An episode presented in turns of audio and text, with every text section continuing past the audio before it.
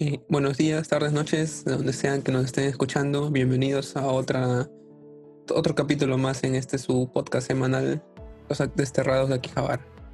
Eh, bueno, en esta ocasión eh, me encuentro ahorita solamente con el Aliagas. ¿Qué tal, Aliagas? El, yo muy bien. Nuestros compañeros están otra vez en sus misiones al extranjero, este, reportando a la distancia.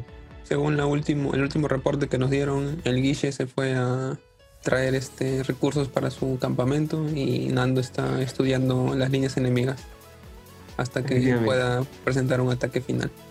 Pero bueno. Es extranjero. Ya los veremos, esperemos para las siguientes ediciones. O, bueno, ya los veremos en algún momento. Eh, bueno, entonces, este, según ya más o menos tenemos el lineamiento que ustedes conocen o la gran mayoría ha visto, empezaremos ahorita con el tema de este entretenimiento y comenzaré explicando acerca de lo que tengo ahorita a la mano. Dale. Eh, bueno, más que todo quiero comentarles acerca de lo que viene a ser algo que ha tenido un boom en los últimos 10 años, me imagino, que viene a ser lo del incremento de las producciones de los live actions. Mm, ya. Últimamente me imagino que casi todas las producciones animadas o que han tenido alguna historia en cómic o una novela están presentando algún tipo de adaptación live action. Eh, claro. se, van a aventar este, la locura de hacer el live action de One Piece. Y dicen que solo con 10 capítulos. Ahí este, el tema es cómo van a hacerlo. Este, si 10 capítulos, digamos, cada año, cada medio mes, cada este, medio año. Porque como la veo, no van a conseguir. Este, o sea, el anime acabará y 10 años después quizás vayan a la mitad de la live action. Exacto, o sea, son un montón de capítulos y adaptarlo también es todo un tema. Justo lo que mencionas, ¿no? Eso es de parte de Netflix, ¿no? O sea, en un principio, bueno, siento yo que los live action vinieron de, en un principio de las productoras japonesas, Cuando empezaron los live action japoneses de, no sé, este, Samurai X, Death Note o algún otro similar, ¿no? Aunque en teoría... años, solo que antes eran más conocidos eh, creo que ya, por ejemplo, un anime basado en un manga de un samurái que siempre lleva un carrito de compras con un bebé. Ese sí, si no me equivoco, es de antes del 2000, pero como no era tan popular el manga, yo, yo ni siquiera sé el nombre, no lo conocíamos. Sí, pues, bueno, en teoría también se podría considerar que las películas cinematográficas, sea de Marvel o alguna, algún ah, videojuego, también soy son live action, ¿no? O sea, es una u otra manera de verlo. Eh, Harry Potter, por también. Exactamente, son adaptaciones de libros en personas reales. Eh, y bueno, en los últimos años se ha sumado un poco más en la fuerza de las productoras americanas, como tú dijiste, ¿no? El caso de Netflix o incluso Disney, También que se está sumando a las fuerzas de producciones. Ah, sí. Eh, sean de cosas propias, por ejemplo, sus películas este, animadas antiguamente, como la última de Mulan, o de terceros, ¿no? De repente están buscando ya adaptaciones de otras, eh, otras producciones, ¿no? Ah, el Mulan lo van a hacer este, sin el príncipe, bueno, no era el príncipe, era como el guerrero, y sin Mushu, y creo que sin canciones, o sea, le van a quitar todo lo interesante, lo divertido a Mulan. van a pues. hacerlo más, creo que algo como más histórico, aunque no, no, si no me equivoco, Mulan no fue histórica, no es más un personaje de, folclore. Sí, pues. O sea, bueno, una que otra que te física. Lo que es interesante de la adaptación de la película animada, lo van a quitar eh, van a tener mucho en contra y además este creo que, han retrasado bastante la fecha de estreno por el coronavirus. que, por el coronavirus, sí, pues. Digamos que bastante lo que llamaba la atención, al menos de Disney, creo yo, eran lo de, uno, las canciones, eh, los personajes coloridos o variados, y la, bueno, la pequeña lección o gran lección que te daba al final, de como un pequeño refrán al final de la película. Eso era lo que fue la primera princesa luchona, la la, como decirlo, feminista original, ella no pues. dependía de nadie. Salvó a todo un pueblo y sola. Un poco de ayuda por ahí, pero ella hizo. Ahora veremos qué tanto le cambia la historia. Esperemos que no mucho. Aunque, como tú dices, ¿no? sin la presentación de algunos personajes, a veces cambia bastante las cosas. Eh, justamente. Sí, pues. Y bueno, justamente eso, ¿no? Este, lo de las críticas que vienen a hacer de estos live action, ¿no? Por a veces son. Es una situación bien random que viene a ser o bien quieren eh, tener una similitud demasiado extrema, lo que causa como que unas críticas como que, wow, tal que es el caso de Dragon Ball Evolution, con el intento de parecerse con todos los peinados, todo, todo, todo, que fue como que trajo la, una percepción equivocada, creo, para todos los fans. O incluso la intensa diferencia que quieren marcar con la serie original, como ahorita en este caso de Mulan, ¿no? Que, como tú dices, no van a diferenciarlo de la producción original con la presentación, o bueno, con la falta de dos personajes. Pero yo creo el problema de Dragon Ball, más que apegarse demasiado a lo real, fue precisamente lo contrario, de que tomaron elementos de lo, como el, cabello de Goku, pero intentando adaptarlo tanto, no sé, se lo tomaron tan en serio, porque Dragon Ball es, pues, es una broma técnicamente la mayor parte del tiempo. Hay peleas serias, pero Dragon Ball, el inicio, era un chico que se encontraba una chica en una búsqueda, peleaban contra cerditos, dinosaurios. Es este, un concepto que se llama self-awareness, de que saber qué tan ridículo y o qué tan en serio puedes tomarte lo que estás haciendo. Y pues el live action de Dragon Ball se fue por tomárselo más en serio en lo que es adaptación. Es algo como lo que hace Marvel. Marvel, ves, em, los cómics son más divertidos que las películas, me parece. algo que está intentando cambiar últimamente, con metiendo más chistes. Pero es que es, es un ridículo, pues no, es algo que, puede pasar en la vida real. Es que no hay no llegan, ni uno ni otro llega como que a la fórmula perfecta como para tener una live action correcta, ¿no? O sea, simplemente... se, se vuelve a lavar. Sí, pues, o sea, o bien exageran con las diferencias o bien exageran con la similitud, ¿no?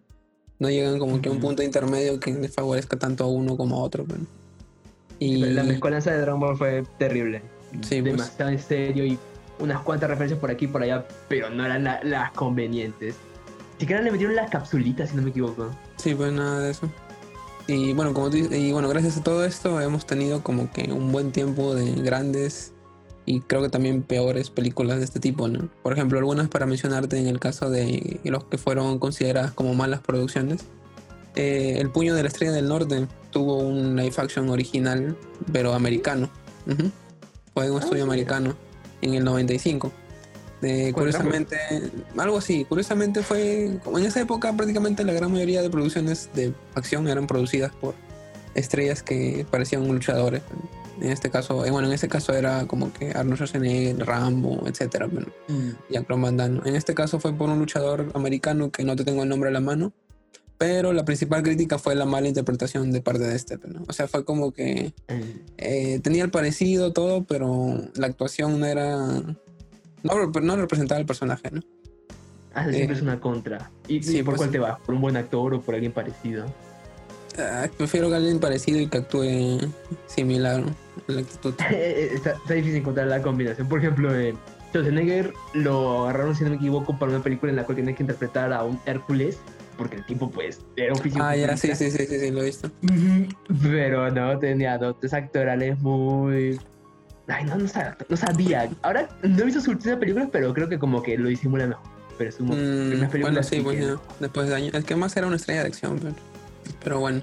Otro en este rango de películas malas eh, estaba la de Shingeki no Kyojin, la producción japonesa del 2015, ya que el ah. director cambió completamente la historia, le puso elementos que no iban con el argumento original y cambiaban completamente el sentido de lo original. Además de que los efectos especiales eran malísimos. Exageraron con el CGI o algunas partes le faltaban, etc. Eran cosas horribles. Y encima eh, llegó a salir la segunda parte. Eh, o sea, ya, está, ya tenía grabada la segunda parte, pero cuando estrenaron la primera, este, recién se enteraron de las críticas cuando estaban a punto de lanzar la segunda. Así que fue como que ya la tenían lista y ya no podían hacer nada muy tarde para este, darme de vuelta. Y eso escuché de que no lo hicieron tan a la par. No, no llegué a ver las películas, vi más eh, una, un resumen, creo que de Calatras. Y de ahí escuché que eran terribles. Sí. Y lo mismo pasó con la de Note, la americana, del año de hace un par de años. La cual creo yo que es una de las peores adaptaciones que ha habido, ya que cambia completamente el contexto en general eh, te lanza un estudiante americano y cambia la historia dejando de lado completamente, creo que lo principal que era en este caso la batalla de L contra Kira. Y en este caso como que lo dejan de lado simplemente. ¿Qué les costaba saber cómo hicieron con el, no sé si el término sería River de Death Note? O sea, contaban una historia diferente en el mismo universo. O sea, estaban los elementos principales, pues, el Shinigami, la libreta, solo que el protagonista tenía otros, eh, otras maquinaciones. Eso pudieron haber hecho con el action. Pero Otro protagonista, mm. siendo quizás él conocía a Kiri y quería hacer algo similar, y de ahí em, el heredero de él era este otro chico, llamémosle este W. Como lo que salió en, ¿cómo se llama? Después, también igual en la misma fecha, en el 2018 o 2017, no me equivoco, salió una live action de The Note, eh, la eh, producción japonesa, que era como que la secuela de todo esto, en el que habían como que cuatro ah, herederos de Kira y cada uno tenía su Death Note supuestamente. la verdad no lo he visto aún, pero dicen que está muy bueno y sí complementa bastante la historia, como que dándole un cierre a lo que podría haberse venido. Sí, creo que en el universo, en el universo cinematográfico de Death Note, de la live action, creo que él es vivo, ¿no? Que Kira nunca lo mató. No, no, no, sí, sí, sí llega a morir, sino que te ah, meten... Lo bueno es que te explica. Hay una. Cuando en Dead Note ahí salió una novela. Una novela corta. En la cual te explican qué pasó con él durante sus últimos años. O bueno, sus últimos momentos de vida. Y ahí este, como que te van. te explican qué hacía, toda la cosa. Y esa, esa, esa novela también fue adaptada a película, live action. Ah, yo no sé. eh, bueno. Hace tiempo Sí, pues. Eh, bueno. ¿Cuántas películas tiene live action Dead Note? O sea, eh, tiene dos. Eh, son, no, de la original, o sea, de la historia original, original como tal, son tres. Eh, la primera es como que la introducción y como que el inicio de la pelea de L contra Kira. La segunda es hasta la conclusión. Y la tercera es cuando viene Nero y este, ¿cómo se llama el otro? No me acuerdo. Eh, ah, Melo y Nero llegan a aparecer en el Life Action. Pensé que solo sí, sí. no, sí llegan a aparecer en el Life Action en la tercera. Después te digo de L y después viene esta de, Ajá, y luego viene esta de lo, del futuro de los herederos de Kira, algo así creo que se llamaba. Ya ves, sí, sí pueden dar para un universo cinematográfico. Y bueno, entre las mejores adaptaciones que creo que para mí eh, son algunas grandes, vienen a ser principalmente, bueno, las, las que te voy a mencionar todas son productoras japonesas, que creo que la gran mayoría le da en su punto. La de Rurouni Kenshin o Samurai X es una historia que viene desde el 2012 como adaptación y recién este año se va a estrenar la última, 2020. Ah, Han salido como, si no me equivoco, son cuatro o cinco películas de live action que adaptan prácticamente todo el manga. Eh, ¿En qué va? ¿Ya derrotaron a Shishio en las películas? Sí, creo que ya están. Ya esa fue la segunda o la tercera, creo. No me acuerdo. Ah, entonces van a ir el arco que sigue, que no es tan chévere. El, de, el tipo que era, creo que Dios en la tierra. Mm, bueno, supuestamente, como te digo, la que viene, y o sea, han adaptado completamente los, todos los arcos hasta ahorita. Y la que viene ya es la, el final del manga. Esta que estrena. Eh, creo que era como que la precuela en la que te contaban qué pasó con. cómo es que se originó el Samurai ah. X y el futuro, que es como que ya el enfrentamiento final con lo que fue su origen, bueno, algo así. Sí, sí, me acuerdo. Creo que vi el trailer y aparece el chiquito este, el hermano menor de Tomoe, Tomoyo. Sí, ajá. Ah, y... a mí sí quiero verla porque eso no lo pasaron en el anime original, ¿no? Esa era cosa de manga nomás. Sí, solo fue manga. La de ahora. Eh, lo bueno de Samurai X es que nunca cambió la historia. Se mantuvo, la verdad, casi perfectamente al manga y al anime. No le llegaron a cambiar casi nada. Eh, excepto lo de chiquito. El sí, chiquito creo que sí lo quitaron. Una que otra cosa nada más. Pero, o sea, no exageraron tampoco los personajes. Eh, la animación también fue casi similar y el soundtrack también es buenazo bastantes bandas, este, bandas japonesas buenas. Eh, luego, como ya te mencioné, la de Dead Note del 2006, fue la, bueno, la primera fue en 2006, que bueno, en esa época recién estábamos este, empezando con lo que viene a ser el CGI en la animación. Y no sé, bueno, si lo ves ahorita es como que, pucha, le exageraron bastante rico al animarlo de manera 3D, Pero, o sea, para verlo en esos años era como que, wow. No, no como el que se ve de una u otra manera en la americana, bueno, algo así. Y finalmente, como creo que yo también una gran adaptación en live action, la de Gantz, la japonesa del 2008. Mm. Como tú dices, este, ahí sí le aplicaron la de como que cambiarle los elementos, pero de manera correcta, bueno. No como que exagerarlo. La, primera sí, este, eso sí me encantó. La segunda no la recuerdo tan bien. En la segunda, supuestamente, como que. En la segunda terminaba en el arco de. Cuando estaban en el templo. Con los vampiros, ¿no? No, no, ah, no, sí, la primera con, los, con las estatuas. Ajá, la segunda estaba con las estatuas, ¿sabes? Sino que cambiaban porque, si no me equivoco, solo sobrevivía. Este. No, no, Kurono no sobrevivía. Este. Kato, Kato. Kato nomás sobrevivía. Y ahí más supuestamente, o sea, el plan era que ahí más supuestamente se, iba a saltar a la parte de en la que Kato, en la que una parte que muere Kurono y Kato revive y él este, empieza a juntar puntos para revivirlo, que creo que es casi el final del manga más o menos. Ah, ¿te refieres a la misión de los Oni? Sí, ajá, más o menos por ahí. Sí, sí, sí. Supuestamente el plan después de eso era adaptar la de la de Osaka, bueno, pues, que era la parte final. Y ya como ah, que... ¿En la segunda película este, solo sobrevive Kato? Sí, solo quedaba Kato nada más. Ah, no, no, no sabía. Sí, sí, sí. Bueno, si no mal recuerdo, que solo me acuerdo que quedaba, quedaba uno y lo que más me acuerdo es que Kurono no estaba. Y te metían como que ya el... ¿Te acuerdas que había un periodista también en Gans? Que era el que estaba averiguando como que todo lo que estaba pasando. Ah, sí, ese tipo random que de pronto este, aparece, dice unas cosas, se va y cuando vuelve ya lo sabía todo. Sí, exactamente. Y ahí, ahí, lo mencionan al final de la película. Y por eso digo, o sea, según tengo entendido, el plan era que la siguiente a presentar era ser este, la de Guns Open, ¿no? Bueno, la que fue animada, ¿no? Pero ya para como que completar la historia. Porque en teoría como que una que otra cosa se podían haber saltado, ¿no? Pero bueno, este, como te digo, la de Guns creo que ha sido una buena adaptación también de parte de él. Porque se ve bien eh, la animación, el CGI, el uso de trajes, todo, todo. Se ve perrón, se ve perrón ahí, me enteré de que, o sea, yo había visto hasta entonces solo el, anime y los trajes pues tenían sus brillitos amarillos y después ves la película y tenía cambiaron el color de los brillos azules. Sí. Y creo que es el, el color original que quería Oku Hiroya. Sí, porque ese también lo usaron para los coloreos de algunas páginas. Sí, sí, se tomaron esa libertad de, en el anime. Y que lo corrigieron. y, y, seguimos esperando la, el remake de todo el anime ya que está hecha aquí. Sí, pues ojalá que lo lleguen a terminar. Y bueno, para terminar mi nota, las sorpresas que se vienen para el 2020 en producción de live action. Bueno, tú ya mencionaste una. Eh, One Piece en Netflix, que no sabemos cómo lo irán a hacer o qué es lo que van a hacer Netflix exactamente. Aún no ha habido como que... No ha habido una imagen o alguna este, escena como que de producción como para sacar algún tipo de crítica. Pero supuestamente dicen que filtraron un guion pero que solo pocos han tenido acceso. Bien pudo ser un chiste, pero em, me, da curiosidad, porque dicen que ese guion filtrado justo es el que ha probado Oda, el, el mangaka, y dice que está bueno, que, le ha gustado. A ver, veamos qué es lo que se viene. Ahora también por parte de Disney está teniendo un pequeño interés en Digimon. Ah, en, conseguirse los ah. derechos de Digimon y tratar de hacer su live No sabemos cómo resultaría. Sí, pues no sabemos cómo resultaría, pero bueno, eso es lo que quiere hacer Disney. Ese, bueno, esto es por parte de las industrias americanas. Ahora, por parte de las japonesas, eh, se viene la live action de Wotakoi. Eh, no sé si lo hayas llegado a ver. Prácticamente es como una película. Bueno, es un anime que trata sobre el romance entre una chica este, otaku y un gamer.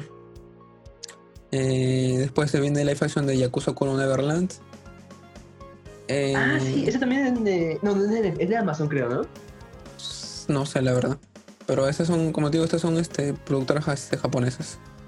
Supuestamente se iban a estrenar este año, pero no sé qué, cómo va el tema con el coronavirus. Eh, sí, recientemente lo, ha anunciado de que ya Yakuza al menos sí tiene sus actores, que no van a ser todos japoneses porque los personajes del anime o del manga justamente son de todos lados. Eso también le faltó creo a Shingeki. Según he visto, todos son japoneses. Sí, todos son y no, pues ves estas especificaciones del manga que dicen, no, este tipo es ruso, este otro es alemán. Y siempre tienen la apariencia. Sí, pues. Eh, bueno, Eusouken también viene, el anime que también recién, se estrenó, viene su live action. Eh, la de Ronnie Kenshin, la última, como ya mencioné. Yowamushi Pedal, viene su live action también. Supuestamente también se estrena este año. Y viene live action del último arco de Kaiji. Ah, espera, pero van a hacer este continuación de Animal World. No, esa es la versión japonesa. Hasta yo tampoco no sabía, pero según parece, así ha, habido live action de Kai japonés. Ah, loco. Y ya van a grabar la parte final ya este año. Claro, el Animal World, si no me equivoco, es asiático. Es este, coreano, es coreano. Eso, Animal es coreano. a, veces, me confunde porque se jalaron de un actor re famoso este americano, ¿no? el Ant-Man de Marvel. Ajá, él sale y ve. Pero es buena la peli, la verdad. Ah, este, si tiene un. Creo que también es una gran adaptación live action. Que tiene la oportunidad de verla. Eh, Animal Wars. Calle de por sí es bien interesante la historia y cómo se, se, va desarrollando, que, cómo se ingenia el protagonista. Cómo se ingenia para resolver todas las pruebas que va pasando, en este caso. esa, tenían difícil cagarla y lo intentaron, ¿ah? Porque lo del payaso eh, asesino estaba muy raro. Sí. intentaron arruinarlo, pero igual le salió bonito. O sea, le salió como una especie de contraparte o como que su temor a vencer, algo así, ¿no? Como que quisieron traer algo, pero como que no salió muy bien, pero igual como que se entienden. Y, o sea, si tomamos en cuenta toda la trama, como que no es. Lo del payaso pasa piola. Sí, al final, como dices, intentaron darle como una justificación, una motivación. El anime y el manga no necesitaron, pero ah, intentaron algo, no estuvo tan bien, pero el historia está buenísimo. Sí, pues, sí, sí, sí. Y bueno, y eso sería todo para mi nota. De esas películas, la que más le tengo ganas es a Yawamuchi. He visto los actores y se, ven muy mayores, pero igual eh, ver Yawamuchi siempre me motiva a montar bicicleta y me, encanta. Todo, lo de Yawamuchi me encanta. Y ahorita quiero ver la quiero volver a verme las de Samurai X para volver a acordarme. Para ver si le alcanzo a la película final y a ver si encuentro las de calle, a ver. Porque la de, como digo, la de Animal War es buena y a ver si le han continuado las historias. Pero bueno, este. Es eh, ¿Qué está? Samurai X está en Netflix, ¿no? ¿Cuál? Samurai X creo que está en Netflix, ¿no? Mm, no, creo que no. Ah, yo, yo, me acuerdo que una vez. hubo una época en la que no me acuerdo si fue Cinemax, no me acuerdo qué. Es, qué canal este, de películas exactamente fue. Que presentó este. varias producciones japonesas live action. Ahí donde vi Guns, en tele vi Guns, me acuerdo. Y este también y también vi este Samurai X en las dos primeras. No, las me acuerdo que llegaron a pasar las tres, las tres primeras. Porque era como que un especial, algo así. Pero bueno, eh, eso es todo lo que viene a ser para mi nota de entretenimiento. Eh, bueno, seguimos con lo que viene a ser literatura. Eh, no sé, Alia, ¿qué nos tienes para el día de hoy? Bueno, para esta semana he estado, eh, he tenido un, ataque de nostalgia, he vuelto a leer algunas cosas antiguas. Y una de las principales es, asumo que lo conoces, Terraformars. Ya, sí, sí, sí, sí. Y pues me acordé lo buen manga que era. Eh, o sea, de por sí, la historia de gente que va a colonizar Marte, pero que encuentra un obstáculo que ellos mismos crearon por accidente. Los poderes que tienen para combatir, que es que se se hicieron operaciones para poder tener poderes animales. Em, cada dato que te da, o sea, el, anime, o el, bueno, mejor el manga, es como Animal Planet. Me acuerdo que chiquito que te explicaban cosas de animales que, te sorprenden, como la hormiga bomba. Ajá. Y de todas formas te lo explican de forma de los poderes. O sea, como te dicen, ya este es su poder de este. ¿Y por qué? Porque se inyectó el ADN de tal insecto que tiene esta capacidad. Creo que hay uno incluso que se inyectó solamente lo que sería este el ADN del esperma de ballena. Porque se supone que una ballena puede controlar su esperma cuando lo. Loquísimo. Eso, es de mucho después del anime, por eso no se conoce tanto. O sea, ¿ya te llegó a terminar Terraformers? Este, ah, eso voy, eso voy. Eh, lastimeramente, el Terraformers pertenece a ese grupo de mangas que entraron en su lamentable hiatus y hasta ahora no han vuelto. Creo que desde 2017 que entró. ¡Hala! Y pues llevo ya tres años sin Terraformers. Me encantaba y tengo como cinco tomos comprados. Sí.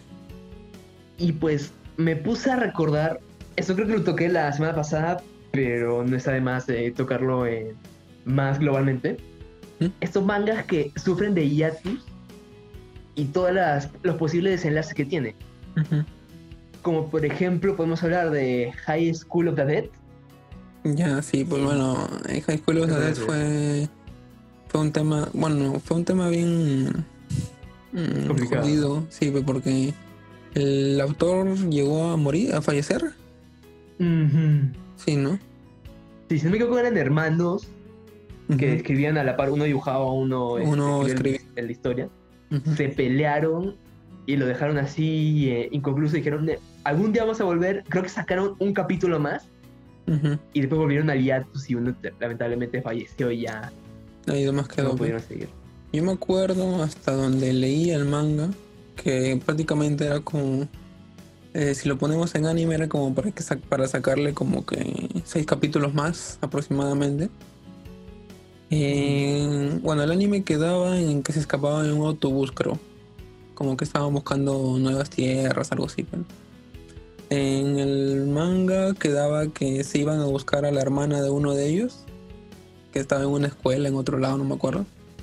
Y llegaban, ajá, llegaban y se encontraban con ellas. Este, bueno, sus amigas ya estaban convertidas y no. Y bueno, la cosa es que lograban escaparse y ahí además quedó. No, no, no lograron escaparse, estaban como que en una parte clímax, justo cuando estaban ya por salir, por llegar otra vez al autobús para irse. Y ahí además quedó. Y ya, yo de, ese manga me acuerdo que eh, la enfermera tenía como una mejor amiga slash pareja morena que por algún motivo tenía armas, armas. en su casa y la mayor conveniencia porque encontraron este, la, la, mina de armas y con eso pudieron sobrevivir más tiempo. Sí, exactamente. Convenientísimo. Sí, sí, sí, sí, Me acuerdo que sí pasó eso con este High School de De ahí no sé si te acuerdas de este... No sé si ya a saber, ¿eh? había un anime que se llamaba MM. MM, no estoy seguro, ¿de qué Ya, bueno, la cosa era, era, de un chico que tenía un problema, o sea, prácticamente era un club en el que había gente con diversos problemas, no sé si decirlo psicológicos o alguna manera. Prácticamente eran como que, por ejemplo, el chico sufría de, tenía masoquismo, o sea, placer al dolor. Eh, Una chica tenía androfobia y otra chica era masoquista. Entonces era como que. No, perdón, una chica, el pata era masoquista, la chica era sadista y otra chica era androfobia. Entonces los juntaban en un grupo en el que, como que de otra manera, eh, poder resolucionar entre ellos sus. sus, este, ah, sus para resolver sus problemas. Ajá, exactamente. Pero, y bueno, la cosa es que era una comedia romántica también, pero, para ya decirlo de una manera. Y digamos que la historia estaba chévere ya porque te contaban que en realidad el origen de los tres tenía que ver con, los, con ellos tres mismos. tuvieron un incidente a diversas edades en las que fue lo que le generó a cada uno. Por ejemplo, el pata fue el que le generó a la chica la androfobia por un tema X. No me acuerdo ahorita. Igual la chica como que le generó el tema del, del masoquismo al pata y la otra chica por otra cosa. Y este... La cosa es que ellos mismos iban desarrollando, bueno, iban solucionando sus temas y toda la cosa. Y el anime prácticamente en esa época llegó a avanzar a la par que la novela. Era novela ligera. Ah, ya. Porque en High School of the Dead, cuando estaba ya en el clímax, que justamente era como que los últimos partes de la novela, en la que ya iba a haber como que una solución, un desenlace más o menos. Bien, eh, eh, como que el, también el autor este llegó a fallecer. Ah, la ya. Ah, y algo similar. Único autor. Sí, el único autor. Y algo similar pasó con Zero no Tsukaima, pero digamos que lo bueno, si podemos decirlo así, fue que él lo llegó a terminar. Iba a ser un epílogo nada más el autor, como que 10 años después o 20 años después. Pero bueno, o sea, sí le llegó a dar el fin que, bueno, la mayoría que hemos llegado a ver todo Zero no Tsukaima conocemos. Ya, ah, él falleció antes de poder darle el epílogo, al menos. El epílogo, ajá. O sea, le dio el fin, pero le faltó el epílogo nada más. Está jodido. Ese, es el primer desenlace de los Yatus, o bueno, de el parón súbito, de que fallezca uno de los autores. De los creadores del contenido. En este caso yo pienso que, o sea, respeto quizás, denle una pausa un rato, pero no necesariamente deberían dejarlo inconcluso un anime, en especial si es uno con tanta fanbase. Deberían al menos continuarlo eh, como, creerían, lo, más eh, clavados en el tema, cómo creían que el autor le hubiera dado final. Yo creo que sí hubo un caso, pero no me acuerdo exactamente cuál, pero sí pasó algo similar. pero no fue muy bien. Creo que no fue muy bien y como que ha ido más quedó. No, Doraemon no fue. Creo que fue uno corto también. Y no quedó muy bien y como que mejor le dieron a ido más. O sea, siempre es el riesgo, pero siempre me, me parece mejor arriesgarse que dejar algo inconcluso. Bueno, sí. En el caso de Terraformas, también son dos autores, un dibujante y un guionista. Guionista. Y yo pensaba que el dibujante era el que estaba enfermo y que por eso no podían seguir eh, dibujando. bueno, haciendo todo el manga. Y me vengo a enterar de que no, que es el guionista el que está como mala salud. Y ahí pienso, porque se supone que tuvo un. Eh, volvió en 2018 para sacar cuatro o tres números, o sea, muy poco como para considerarlo el regreso de Terraformers. Terraformers como tal. Sí, pero yo pienso que me, me, pregunto qué enfermedad tendrá para no poder seguir pensando ideas, escribir guiones. O sea, incluso en Camilla podría este, comentarle, ¿sabes qué? Quiero que dibujes esto, esto y esto. Me parece curioso, ¿no? Puede ser, no sé, son tantos casos. Por ejemplo, también lo mismo sucede creo que con Berserk. Que hace, ah, hace un mes creo que el autor publicó dos capítulos seguidos, que cosa que no pasaba y todo el mundo estaba como que ya por fin va a regresar, ¿no? Y el mismo último capítulo, que creo que fue finales de mayo, dijo, y al siguiente viene en julio. Y este, ah, bueno, todavía tenemos un mes para saber si iba en serio. Sí, pues. También el tipo de, ¿cómo se dice? De Stein que creo que saca cada medio año.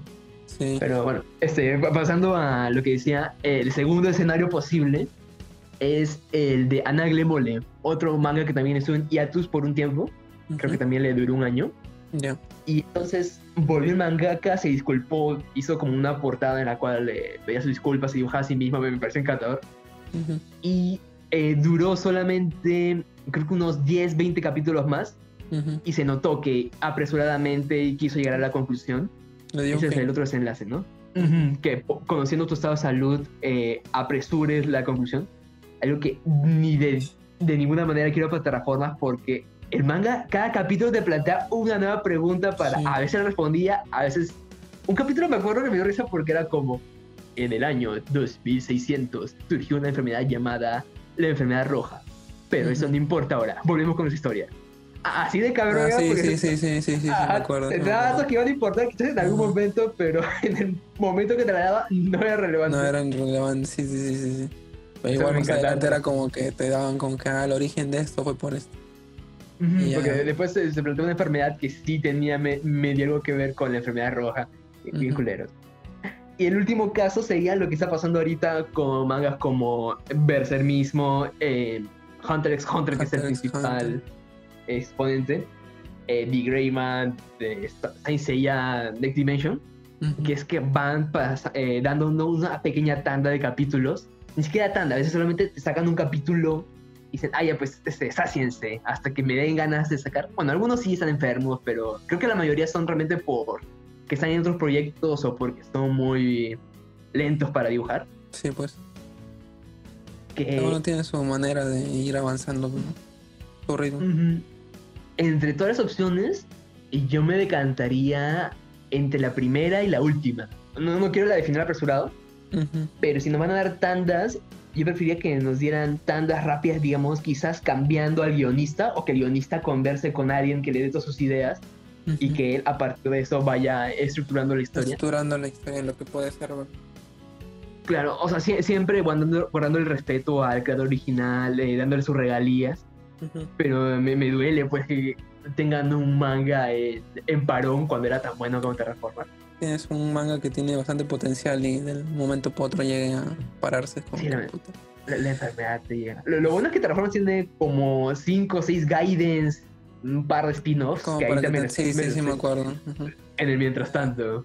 Ajá. Te van contando una, te cuentan el origen, otro una parte intermedia, otro otros personajes, ¿eh? un montón de varias cosas. Sí, sí, sí, sí, me acuerdo mi, ¿cuál es el término? Mi remedio mientras tanto. Mi pues. placebo hasta que vuelva a Terra. Ojalá que esperemos que regrese pronto, que ya sea el motivo que sea el guionista en este caso sea el que regrese rápido, pero se pueda llegar a complementar, O como tú dices, ¿no? Al menos que lleguen a soltar un poco, si no es ya por propia mano del guionista. Incluso los que hacen este, los, las traducciones no les ha dado la gana de traducir los, la última tanda que te digo que sale en 2018 de 3, 4 capítulos. Porque no, no, sé si por eh, que esperaban a que vinieran más capítulos o porque le dicen, ah, ¿para qué vamos a traducirlo? Y al final no vamos a llegar a una conclusión. Sí, pues. Le tengo que buscarlos ahí en páginas de Raus. Me siento sucio. Más que nada porque los RAW se, ven más oscuros. Los RAW son el, escaneo, horrible, las fotos simplemente que le toman en el manga. Ah. Exactamente. Por favor, te reformas, vuelve pronto. Esperemos que ese sería, ese sería mi tema de literatura de esta semana. Sí, pues, listo. Gracias, Aliadas, por tu tema. Eh, bueno, ahora continuamos con lo que viene a ser ocio. En este caso, eh, bueno, más que todo vamos a hablar de un tema de lo que vienen a ser los videojuegos y la idea de liberación, libertad, independencia o rebeldía. Bueno, no rebeldía, sino este. ¿Cuál es la palabra? Revolución en, los videojuegos. ¿Cómo es que se toma, llega a tomar estos temas en, los videojuegos? Eh, más, más que todo, como para ponerte en contexto de lo que viene a ser este tema, recientemente ha dado el salto a PC. Bueno, como dato adicional, están dando el salto a PC algunos juegos de Play 4 Tal fue el caso de este, Persona 4, que era exclusivo de Play, ahora ya están en PC. Eh, esperemos que Persona 5 también. Eh, Horizon, que también fue un juego que se llevó bastantes galardones en Play 4, está dando el salto PC. Ya se anunció. los dinos robots, ¿no? Exactamente. Ya se anunció que supuestamente antes de que acabe este año está saliendo. Y bueno, ahora salió el Quantum Dream. El, estudio de Quantum Dream ha dado también el salto PC. Eh, prácticamente, no sé si has conocido estos juegos, este Heavy Rain, Beyond Two Souls, Detroit. Ah, ya, ya. Lo que hacen películas interactivas. Exactamente, exactamente. Eso apenas un videojuego. me, me acuerdo que en un punto uno, había un personaje que era un arquitecto y que te ponen a hacer pon abajo, pon izquierdas, pon derechas. Sí, sí, y acabas dibujando el plan entero. Eso no es un videojuego. Bueno, este, depende de cómo lo veas, pero digamos que ha traído un buen cambio a lo que viene a ser la narrativa de los videojuegos. Eh, prácticamente lo que viene a ser las elecciones amplias que generan, que tienen este, para el desarrollo de los ah, personajes o de la historia. O sea, prácticamente el último juego de Detroit Become Human te ha traído como que infinitas posibilidades de finales para el, este, el videojuego. Eh, prácticamente te dan un montón de caminos, ramificaciones que sigues con cada uno y genera una alta jugabilidad para múltiples veces. No solo para que lo juegues una vez, sino varias veces y veas las variaciones que tiene cada uno. Y a mí, me, pega este. Si, un juego tiene varios finales, tengo que sacarlos todos. A veces sí es muy triste y si no, no me animo tanto. Como decir, si el final malo es como que todos tus personajes mueren, ahí sí la pienso dos veces. Si, si tiene un logro, sí, pero si no tiene, digo, no, ¿para qué, para qué sacar esta vaina? Sí, sí, sí, te entiendo, sí te entiendo. Eh, bueno, en este caso, Quantum Dream, este, los juegos que han dado el salto de Play a PC son tres. Eh, tenemos Heavy Rain, que viene a ser este. Eh, prácticamente es una historia de un detective que busca a un asesino en serie. Que el tiene del origami. Exactamente, el origami, que tiene la metodología de generalmente dejar un origami y dejar los cuervos en una sequía durante la lluvia. y bueno, te pega cuando descubren quién es. Eh, yo, si no me lo, yo no lo veía venir. nadie, te lo, nadie se lo ve venir cuando descubre. O sea, te, surgen como dudas de por qué no pasó esto y después, ah, por eso. Pero igual no, no me lo veía que era esa persona. O sea, lo, lo, bueno, lo chévere es que estos giros que te da Quantum Dream en sus historias son. Wow, que no, ni siquiera te lo esperas, ni siquiera te viene por acá como que esto va a pasar o esto va a pasar, ¿no? Es como que tú tomas una decisión y no, no creo que pase algo y pum, tómalo. Eh, que se puede arrepentir. Sí, pues. El segundo videojuego es Beyond Two Souls, que prácticamente es sobre una chica que posee la habilidad de comunicarse con una entidad que puede llegar a tomar forma o controlar eh, objetos que le rodean, ¿no? Tanto así que puede llegar a controlar como que eh, velocidad del viento, clima, etcétera, ¿no? A un cierto rango. Y prácticamente te cuentan la historia de ella con este ente eh, desde que son pequeños hasta lo que van creciendo y sus últimos días de vida. Eh, la protagonista está interpretada por Ellen Page, ¿no? Exactamente, Ellen Page es la que da. Y William Dafoe también sale. El que ah, es el, querido Duende Verde. El Duende Verde. Oye, pero Ellen Page me, da cosa porque normalmente ella, si no me equivoco, es muy recurrente para hacer papeles en videojuegos. Sí, realmente es la que la toman para el moldeo de personajes. Claro, pero yo normalmente la, la, veía como una niña, porque normalmente sus personajes son este, infantiles. Y después, ¿has visto esta serie Umbrella de Netflix? De Umbrella Academy, sí. Ajá. Este también era el Page. Yo no, yo no me había dado cuenta hasta que me me velocidad. Creo que. salen los créditos? No, no, primero que quería buscar al tipo que hacía del hermano fuerte, el que tenía un cuerpo de gorila para ver cómo era su cuerpo de verdad. por curiosidad. Y después me doy cuenta, pues es Ellen Page, la chica. Acá, ha, ha crecido, pero eh, no me di cuenta en qué momento pasó. Es que no, no, no, no, se nota mucho el cambio. Bueno, perdón, dicho, se nota bastante el cambio. Y no te das cuenta quién era, porque la comparas con su versión de. Por ejemplo, no, yo más lo comparo con los juegos que es la que tengo más presente. Y es como que de verdad daba un salto de lo que era niña, bueno, ahora, pero pues, tanto... También creo que porque el personaje que interpreta en Umbrella Academy requería que se viera medio desarreglada. Seria, como que, sí, exactamente. Y más seria, pero como un tono más lúgubre, lúgubre, nostálgico. Y en cambio sus otros era siempre como que alguien, como que alegre, que le pasaban cosas, pero aún así se mantenía optimista, algo así. Claro. Espera, ¿la de la Sopa también es el MP? Eh, creo que sí. Sí, ¿no? Sí, sí, sí, sí, sí, sí. sí. Tiene pues, tantos años de The Last of Us, igual ahí parece niña. Bueno, The Last of Us 1 sí es una niña. En el 2 creo que ya es grande. Igual en, esa época también ha dado su crecimiento. Pero bueno, y el último juego es Detroit Become Human, que es el que ha agarrado popularidad de estos últimos meses. Que prácticamente es la historia de un grupo de androides que por diversos motivos empiezan a cuestionar sobre su existencia, sobre los humanos y a considerar su libertad, ¿no? Todo esto visto desde diversos puntos de vista o perspectiva. Eh, y como te decía, pues, ¿no? este último juego prácticamente es el que trae a la mesa lo que viene a ser este, esta emoción. libertad. Esta emoción de los escenarios este, revolucionarios, pues, que a veces se pueden ver muy pocas veces en los videojuegos. El jugador tiene la alta libertad de. Eh, bueno, el, perdón, este, los protagonistas del videojuego desean la libertad de su gente o de su grupo. Eh, lo cual creo que es un tema bastante, bueno, puede llegar a considerarse como un tema bastante polémico o frágil para algunas personas, debido a lo que se aborda, ¿no? Y creo que más en estas épocas en las cuales las luchas por derechos o libertades son bastante fuertes, ¿no? Por diversos grupos, este... Eh, sí, sí, sí. Que se vienen... Ahí hay un análisis de Detroit Become Human justamente en internet de un youtuber llamado Dayan, ¿no? ¿Sí lo conoces? No, no lo he visto. Es eh, un tipo que también agarra un videojuego, eh, se centra en un solo aspecto y hace un video, una tesis al respecto. Bien interesante. Y justo él habla de eso, del racismo y de Little Become Human. Y él más bien se va por eh, el lado negativo y dice, no me siento identificado con la cultura robot y no tiene sentido. Pero a su vez habla de lo que realmente es identificado con una sociedad, un grupo. Y bien, interesante. Esa es una pues. recomendación. Sí, pues, o sea, cuando digamos que si llegas a sentir ese similitud con lo que viene a ser en este caso, bueno, podemos llamarlo de una manera, este pueblo de androides, eh, si llegas a sentir como que toda esa fuerza de lo que viene a ser la idea de libertad para ellos, en este caso. Eh, bueno, como dije, es un tema bastante frágil para estas épocas en la cual también hay luchas por derechos de diversas personas que de verdad se lo merecen alrededor del mundo.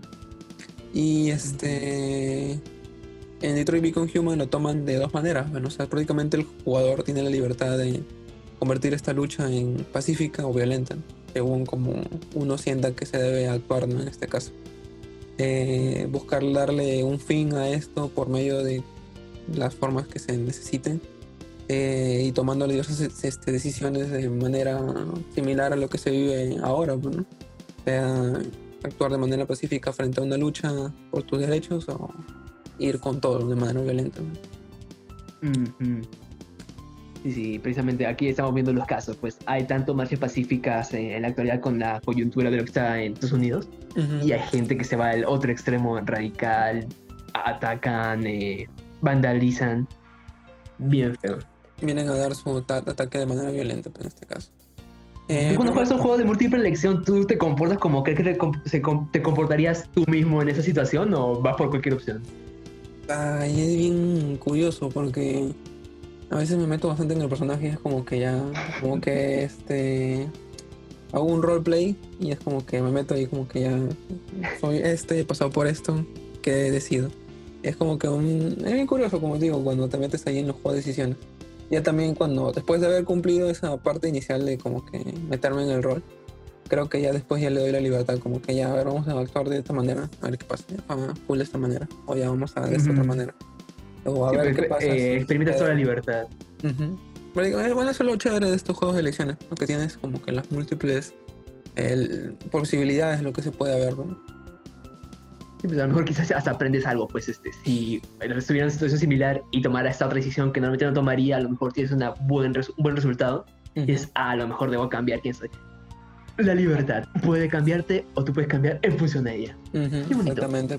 Y bueno, otros juegos prácticamente para finalizar ese tema que tocan estos eh, bueno, sensibles este temas. Viene a ser, por ejemplo, Assassin's Creed 3, eh, justo aborda lo que viene a ser la independencia porque en este caso el juego está ambientado durante la independencia de los Estados Unidos.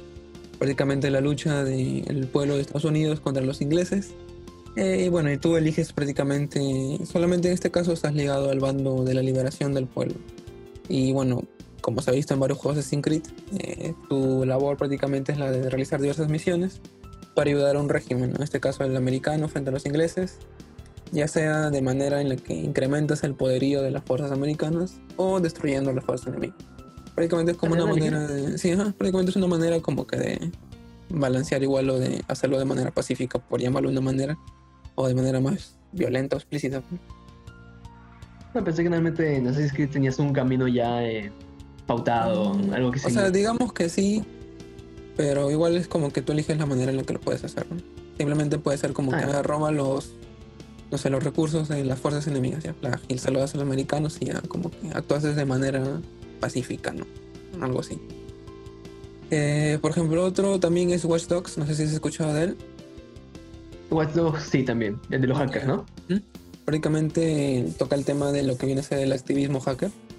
O sea, prácticamente esta manera de protesta por medio del hackeo, algo así, ¿no? Como lo de Anonymous que está haciendo en la cual prácticamente el protagonista del videojuego, a través de sus habilidades de hackeo de sistemas, eh, ayuda a demostrar o encontrar pruebas de atrocidades cometidas por diversos personajes de las esferas del alto poder.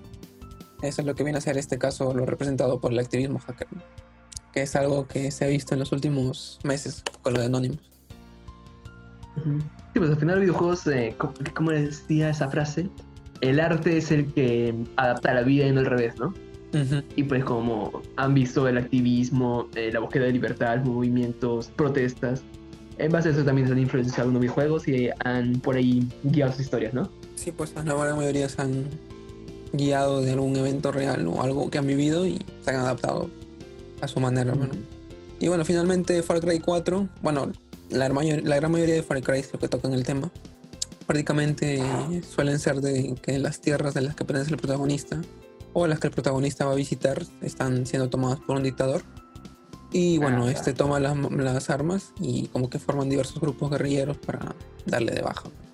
Prácticamente lo que viene a ser la resistencia en este caso. Sí, he visto unos. Ese solo he visto gameplay, pero he visto el. Tiene dictadores que van desde super locos a carismáticos con mucho poder, más que del que deberían. Sí, exactamente, ¿no? Van como diciendo, súper locos, carismáticos políticos o hasta fanáticos, fanáticos religiosos. Y precisamente esa gente es la que tiene el poder en este ciertos grupos. sí. Y bueno, en Far Cry 4, como te digo, te encargas de, a través de grupos guerrilleros, ir bajante el poder del antagonista. Eh, pero bueno, eso viene a ser lo que es mi nota en videojuegos. Eh, para concluir. ¿Quieres continuar con, bueno, con el tema de random? Permíteme. Ahí esta semana hemos tenido que hacer, debido a que prisas por lo que se viene el día de mañana. A eso hemos hecho dos temas cada uno. Y bueno, para terminar con lo random, eh, he estado viendo noticias ahí como para pensar qué, de qué puedo hablar, qué, qué interesante. Y noté un patrón de casi todas las noticias de lo que se buscaba algo mundial, algo internacional, y todo es Estados Unidos. Supongo que te imaginarás por qué. Más o menos. Principalmente es por esto de que se vienen las elecciones estadounidenses. Ah, ya se vienen ya. Y pues la mayoría de las notas van de por qué Trump está perdiendo el, el, apoyo popular, el voto mayoritario. Y pues va, va, de todo tipo de razones, ¿ah? Es como se está esforzando porque lo odien. Voy a listar algunas. Primero, conoce lo que es el DACA, ¿no? Mm, explícame. es eh, algo, si no me equivoco, que instauró Obama, mediante lo cual, en resumen, va de que si eres, aunque seas extranjero, seas nacido ah, ya, ya me acordé, ¿no? Ya me acordé, los de los, los Dreamers, no sé qué cosa. exactamente. yo me creo que es algo más mexicano, pero sí. Eso precisamente. Eh, y eso, Trump quiere eh, Darle de deportarlos a todos. exacto, devolverlos a todos. Dije, dice, no, DACA no aplica y que pues vuelvan a las nacionalidades de las que provinieron y que ya no sean americanos. Y bastante el porcentaje de gente, ¿ah? las personas que aprovechan, que pueden utilizar este privilegio. Pero igual Trump asumo que... O sea, es algo que es bien recurrente. O sea, bien se mencionó, creo que se ha mencionado en este eh, caricaturas, películas animadas, live action, este, películas, series, etcétera. Pero pues, eh, viendo la realidad de Estados Unidos es un país construido por inmigrantes. Sí, pues, pero al final Trump precisamente con esta mentalidad de que hay que devolver a la gente que no es de aquí afuera, vamos a construir un muro. Mm, o sea, ese, ese, pensamiento, creo que el término es conservador. Sí. Al final es lo que lo llevó a la presidencia en el primer lugar y pienso que eh, quiere volver a apelar a precisamente lo mismo, que el público conservador vuelva a votar por él y por ello está que insiste, porque mandó su solicitud para anular el programa DACA a la eh, Corte Suprema y le dijeron, no, no tiene fundamentos. Y Trump, en lugar de aceptarlo, decir, ¿sabe qué? Por aquí no va a dar, eh, vamos a buscar otro método. Otra manera.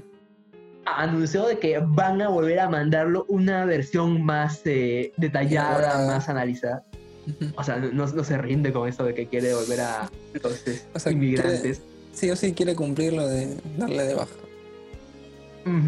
Es el primer motivo. El segundo eh, es que van a sacar un libro de eh, un ex ministro de defensa, algo de seguridad, que va a revelar muchos secretos. secretos. Exacto, lo he escuchado. Sí, sí, más o menos estoy escuchando. De que, bueno, han ido dando algunos datos creo que ya estamos filtrando algunas cosas, pero ya bueno, tenerlo de manera escrita y más completa es como Y me imagino que lo más probable es que lo presente con pruebas. E-, eso es precisamente, porque hasta ahora, o sea, ya filtró alguno de los capítulos que van a dar, pero eh, solamente su cargo de eh, ex secretario de defensa no debería bastar, porque, eh, según entiendo, han terminado malos términos. Y esa persona podía solamente querer desacreditar a Trump por rencor, una venganza personal. Y espero que cuando saque su libro vaya a decir, este, tengo esa prueba, esa prueba, preferiblemente video, porque eso es lo que creo que me, hay menos probabilidad de poderse editar y que ah, justifica mejor tus puntos.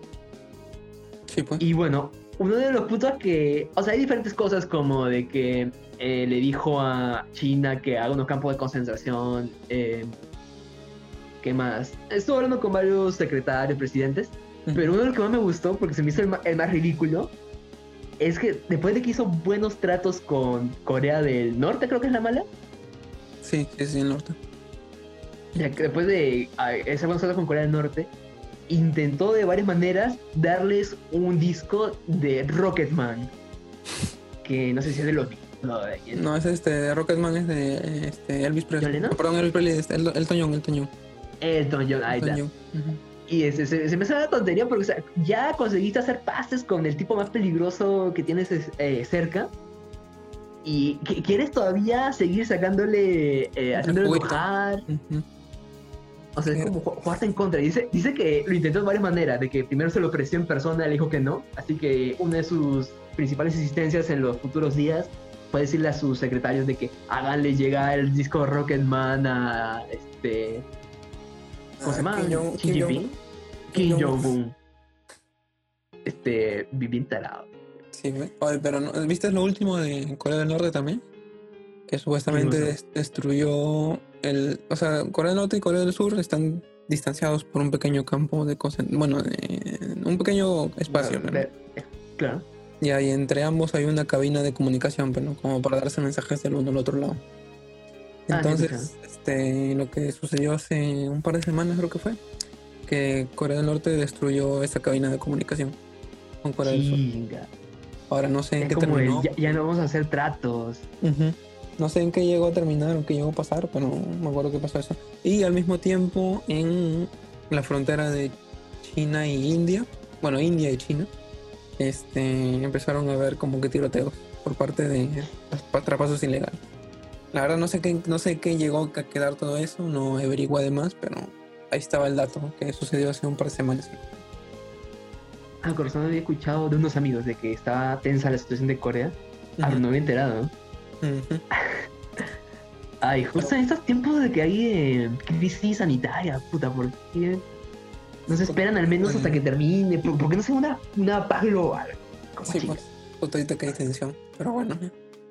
¿Qué más? ¿Qué más tenemos? Ah, ya, este, último punto.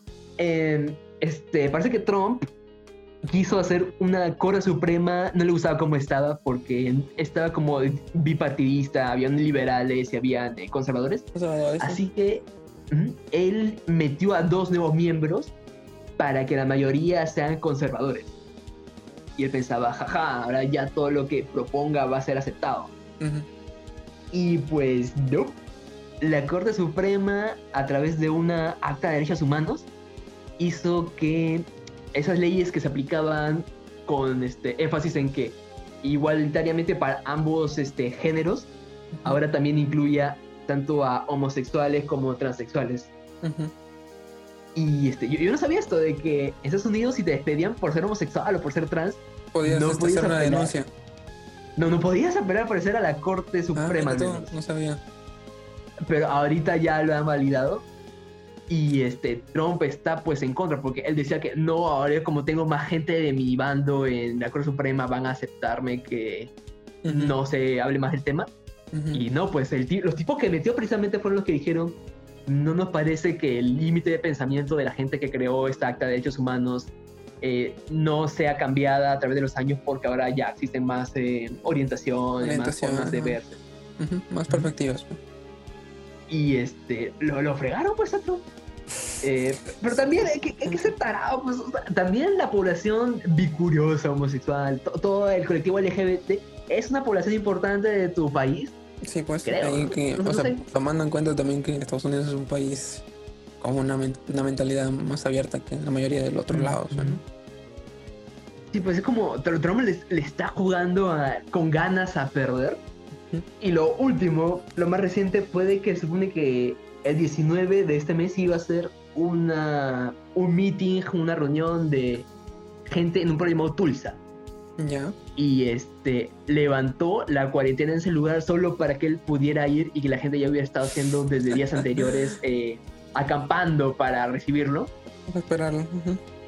Y eh, lo peor es que Tulsa se supone, según he leído, tiene mucho historial de ataques racistas. Eh, es un pueblo, podríamos decirlo, como le dicen, los rednecks abundan ahí.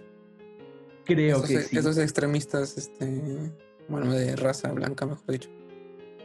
Y pues mala decisión, pues justamente querer hacer tu meeting en ese pueblo en estas épocas, pues con toda la controversia de lo de Floyd. Y el último detalle.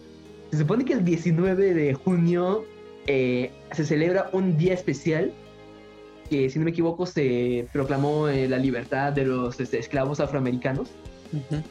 Y había gente que todavía tenía fe diciendo, a lo mejor Trump, eh, porque Trump publicó, vamos a celebrar este día, la gente dijo, ah, a lo mejor él conoce de esta festividad de que se levantaron la, esclavitud y por eso quiere aprovecharlo. Y no, parece que Trump se enteró de que el 19 se celebraba esto, así que cambió su fecha al 20. O sea, por ningún lado puedes este, aceptar.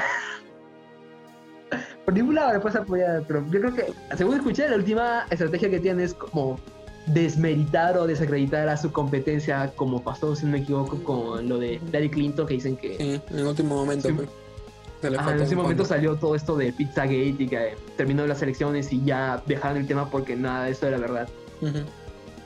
Parece que, ah, o sea, yo asumo que... O sea, es una estrategia política ancestral, creo, la de es, este, desestimar a tu competencia. Exacto. Y no, no, no, he investigado mucho sobre la competencia, es un volto, si no me equivoco. Ya. Pero ya, pues lo único que le queda porque por todas partes se le están viendo encima. El contrincante le tiene 17 puntos, si no me equivoco, en las encuestas. A ver, ¿qué, se le ocurre? Veamos qué locura comete una última. Se convierte en dictador de Estados Unidos. Ay, yo creo que ya se ve O sea, por todas partes está buscando enemigos. O sea, está bien si la mayoría de tu este, gente tienen los mismos enemigos, pero yo creo que ya no. En su tiempo, cuando él se postuló, la gente como que no tenía esto tan presente, pero ahorita ya no. ahorita ya todo el mundo, espero que la gran mayoría ya, la gran mayoría ya haya abierto los ojos. Empecé porque al final, digamos, si eh, lo que prometió fue el muro, que pues fue una locura, era implicaba cosas horribles, pero al final fue, fue su promesa y no lo cumplió. Tampoco lo hizo. Creo que se, llegó a aliarse con el presidente de México para hacerlo, pero pues este, a última hora, porque tuvo que venir las primeras elecciones mexicanas para cambiarse al presidente. El presidente creo que está medio a favor de Trump, pero... Eh. Sí, pues. Tiene diversas puntos de vista también, ahorita. Pero bueno, esa sería mi nota de esta vez. Ojalá que Trump se le ocurra hacer una locura y que de una vez deje el trono por la paz. Sí, pues. Mm, bueno, si me permites dar un datito curioso antes de terminar con lo que viene a ser las recomendaciones. Eh, bueno, simplemente para mencionarles, como hacerles una mención nada más curiosa en el final. Eh, bueno, ya tú conoces a Keanu Reeves. Keanu, claro, es el neo de Matrix. Exactamente, me, perdón, se llama Matrix, John Wick, Constantine, eh, siendo prácticamente el prota de cada una de ellas. Pues resulta que hubo un, una subasta por parte de una, una empresa llamada Camp Rainbow Gold, que prácticamente se encarga de luchar contra el cáncer infantil, así que es algo bueno. En la cual él prometía una subasta personal de 15, una subasta de una cita personal de 15 minutos por Zoom. Eh, esta subasta iba a ser a favor de los niños contra el cáncer, bueno, con niños con cáncer. Eh, empezó el 15 de junio con una suma inicial de 10 mil dólares. Y a la fecha de hoy día, 20 de junio, la subasta, o bueno, el valor más alto que se ha dado es de 75 mil dólares. Por una cita de 15 minutos. este, ¿En persona o en línea? En línea, por Zoom, como te digo. Cabe recalcar que la, o sea, el valor más alto hace, hasta hace unos días era de 35 mil dólares y de la nada alguien subastó 75 mil. O sea, es como que un salto de casi el el doble de lo que se estaba dando. Así que y este ah. valor lo mantenido durante estos dos últimos días, así que creo que ya tenemos un ganador hasta el 20, que justamente es hoy. No, perdón, hasta el 22, para que faltan un par de días nada más. Tienen dos días para llegar al millón. Así que si alguien tiene la capacidad económica, dele. Yo creo que el club de fans de Keanu fácilmente puede, como que cada uno va aporta su un dólar y fácil llegan al millón. Y ya, pues, el, el, millón de personas tiene su cita con Keanu. Sí se puede, sí se puede. Pero bueno, eso es lo que quería dar como dato adicional de esta semana. Ay, qué loco, te pasa aquí. Bueno, este, para finalizar, damos las recomendaciones. ¿Tienes algo para recomendar en estos días o esta semana? Ay, sí, em, precisamente por lo de que mañana es el del padre, eh, estaba pensando y como padre se me ocurre. ¿Conoces el manga de Otaku no Musume-san? Me suena, pero no lo conozco mucho es este, el manga trata de un otaku que un día despierta diciéndole a su compañero otaku también que tuvo un, sueño en el cual tenía esa fantasía de que venía una niña a su casa y decía este padre. Creo que lo decía que sí con unas implicaciones eh, muy dudosas, muy, porque el personaje sí es un enfermo loco. Ya. Pero eh, repentinamente le pasa y resulta que la niña que se presenta frente a su casa es, dice que es su hija y este sujeto empieza a cambiar pues este, todos sus malos hábitos porque era un otaku clavado pues días que no comía por comprar muñecos este, trabajaba haciendo manga tenía toda la pieza llena de muñecos eh, eh, cosas de aquí macuras pero lentamente va cambiando para poder eh, ser el padre que esta hija necesita. Y me encanta ah, porque es cómico. sí, no se les olvidó sí sí ya me acuerdo ya me acuerdo sí, sí. es uno de mis mangas favoritos. Tiene personajes que sí están demasiado este, enfermos pero al final la relación del padre con su hija y cómo se va desenvolviendo, eh, a, mí, me encantó. La ley del cole y me dije, así quiero ser un día un padre como este tipo. Eh, sí, es muy chévere. También justo como recomendación que quiero darles, también vamos a ir similar al tema. Eh, por ejemplo, en mi caso quiero hacer una pequeña mención honorífica a los padres del anime. Empezando por creo que uno de los que creo que estamos de acuerdo que viene a ser uno de los mejores papás en los animes que hemos visto, Miles Hughes de Full Metal Alchemist. Ah, sí. Creo que se merece uno de los mejores, bueno, el premio del top one como padre del anime en este caso. Por favor, sí. Si... Una pistola por si alguien se le acercaba a su hija. Sí, si pueden, vean Full Metal Alchemist. vean todo Full Metal Alchemist, creo que está en Netflix completo. Y admiren a este personaje, que de verdad se merece todo el cariño posible desde el inicio hasta los últimos momentos. Me encanta. Mm, eh, también tenemos a Vegeta de Dragon Ball Z, que al menos creo que fue el único padre que le prestó atención a sus hijos. a, diferencia de, a diferencia de Gohan y Goku. Este, fíjate que a mí no me agrada Vegeta, porque el otro día estuve pensándolo y ese personaje no merecía ser protagonista, no merecía redimirse. Era un genocida. Bueno, sí. Pero con todo y todo fue mejor padre que Goku. Sí, pues. Fue el que presentó más cambio entre todos los personajes, creo. Eh, también quiero mencionar a Akio Furukawa de Clannad, el padre de Nagisa, no sé si se acuerdan. Eh, prácticamente también se llegó a convertir en un padre de Tomoya, que es el novio de su hija prácticamente, por diversos temas que él tenía con su padre eh, original. un gran padre que dio varias lecciones y también un gran abuelo cuando llegó a nacer su, su nieta. Y para terminar... Es buenazo, cuando puedas vean. Y para terminar, este Sojiro Izumi, no sé si se acuerdan, el padre de Konata en Lucky Star. Ah, sí, ese tipo también está loco. Sí, similar a lo que viene a ser el personaje que mencionaste en Otaku no Musume-san. Prácticamente un padre que, bueno, aún sigue siendo todavía un otaku y sigue centrándole todo su, bueno, y sigue nutriendo, mejor dicho, de todo su conocimiento a su hija. Y bueno, es chévere, tener un padre como que comparte tus gustos y que te vaya apoyando en este, lo que va descubriendo. Sí, pues, con el que puedes Sí, sí, pero es su responsabilidad, claro. Eso sí. Y bueno, esas son mis recomendaciones. Si puedan, vean Metal que bueno, Dragon Ball, imagino que todos han visto. Plana también veanlo cuando puedan y lo que sea. Dragon Ball hasta, hasta antes de Super, por favor. no, no vean Super. Super no existió. Es un universo paralelo. Pero bueno, eso es todo lo que viene a ser en recomendación. Y también viene a ser todo esto para esta edición de este programa. Ya ni siquiera sé qué número es, creo que es el 8. Esperemos, porque la semana pasada tuvimos un stream de programa de bueno de emergencia. No es que haya sido hay que ver qué capítulos son canon y cuáles este, están fuera de la continuidad. Son spin-off. Simplemente como para saber algunos datos extra pero bueno este eso es todo para la parte de hoy. Gracias por acompañarnos en esta edición. En algunas fases finales este aliado eh, thank you very much, espero que lo hayan disfrutado. Ah, y una pequeña nota, este, no sé si conoces a Chumel Torres. Ya, sí, el de ah, el mexicano que también es, creo que era comediante y que ahora es este, este comentario, comentarista político, algo así. Sí, sí. Este, últimamente le está cayendo hate eh, porque se supone que hizo comentarios racistas en este un programa suyo.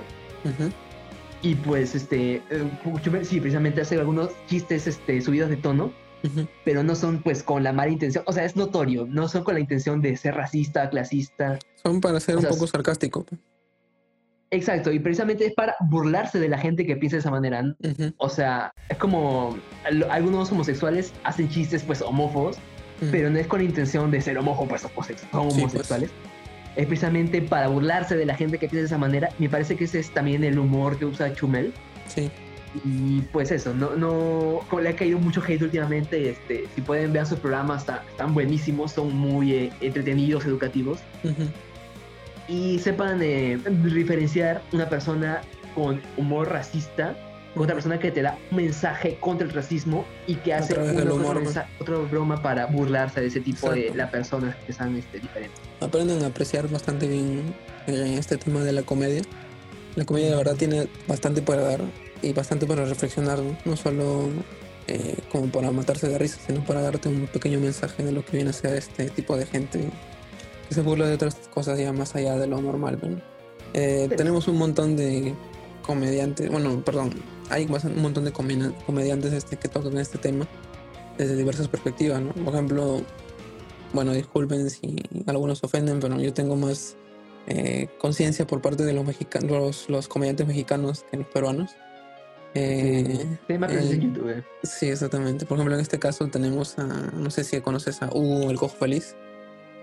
Ah, sí, también está en la Diablo Squad, ¿no? Sí, ajá. Él este, es un comediante que sufrió de cáncer en la rodilla, por lo cual es cojo, y pese a eso, como que se bueno, le da durísimo al, al bueno, al, los chistes en lo que viene a ser contra personas con discapacidad, ¿no? Pese a que él es uno de ellos. De igual manera, también, si no me equivoco, hay otro que sufre de este. Eh, sufrió un derrame cerebral hace años y como que perdió ciertas capacidades y cierta este, capacidad cerebral también, pero pese a ello también él disfruta de reírse de eso y burlarse a su manera. O sea, tenemos un montón de personas que quizás pertenecen a ese grupo y de una otra manera, digamos que podrían tener ese pequeño derecho de burlarse de eso, pero eso no quita de que a través del chiste o a través de la comedia se dé una pequeña lección de eh, humildad o de reconocimiento a las personas que también tienen capacidades notables como nosotros. precisamente, parece correcto eso. Eh, pero bueno, dejando, ya dejamos de lado este tema de lo políticamente correcto y nos despedimos chicos. Gracias por acompañarnos en esta edición de un programa más de Los Desterrados de Actividad de Fijabara. Eh, nos despedimos, este ha sido Pikachu y... El Aliagas. Hasta la próxima chicos, bye. See you.